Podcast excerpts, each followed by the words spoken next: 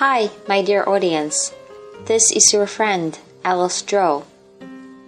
Today, I am going to share with you a Project 7 speech presented by Stephanie Ye.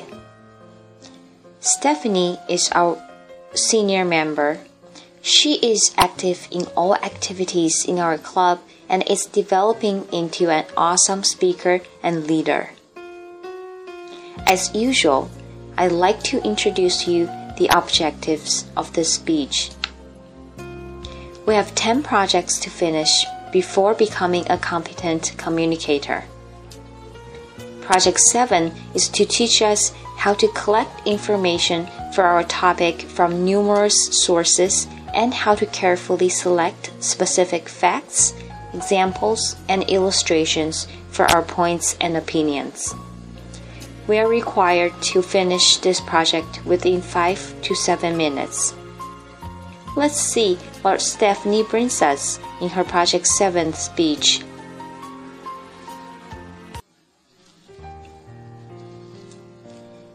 Didi or Not by Stephanie Ye.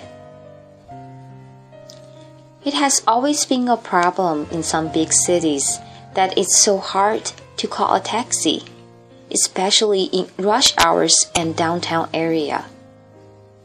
Well, at the same time, problems like low utilization rate and difficulty in choosing destination bother the taxi drivers every day. How to solve this problem becomes a big project. In September 2012, something called Didi was born in Beijing. It is a taxi calling mobile application which aims to help customers e to easily find available taxis around them at any time, anywhere.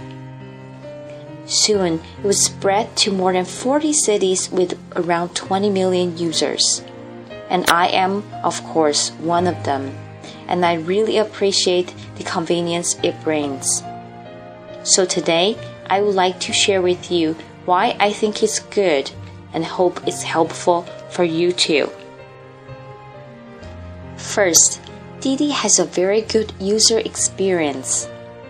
Several days ago, Yingjie, our club sergeant at arms, left his apartment in Shanghai for Hongqiao railway station at 3 a.m. in the morning to catch the train for hometown. Usually, it's very hard to call taxi at this time.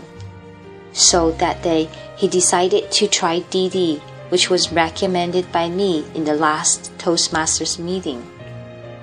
He opened his Didi, input his location and destination, and then clicked the button Call a taxi. You know what? Within three minutes, the request was accepted by a taxi driver.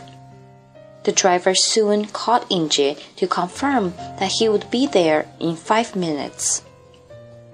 It was so nice that Yingjie arrived at the railway station on time and had a really friendly and easy to use experience.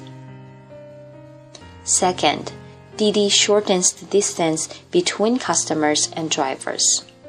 It is like a bridge, which provides more opportunities for the drivers to know where the needs are and choose the destination that they want to go. While at the same time, customers could easily know which driver will pick them up and how long the taxi will arrive. Moreover, instead of being quiet from the beginning to the end. Talking with the taxi drivers starts from the user experience of Didi may sometimes help us dig out lots of interesting and fascinating experience of drivers.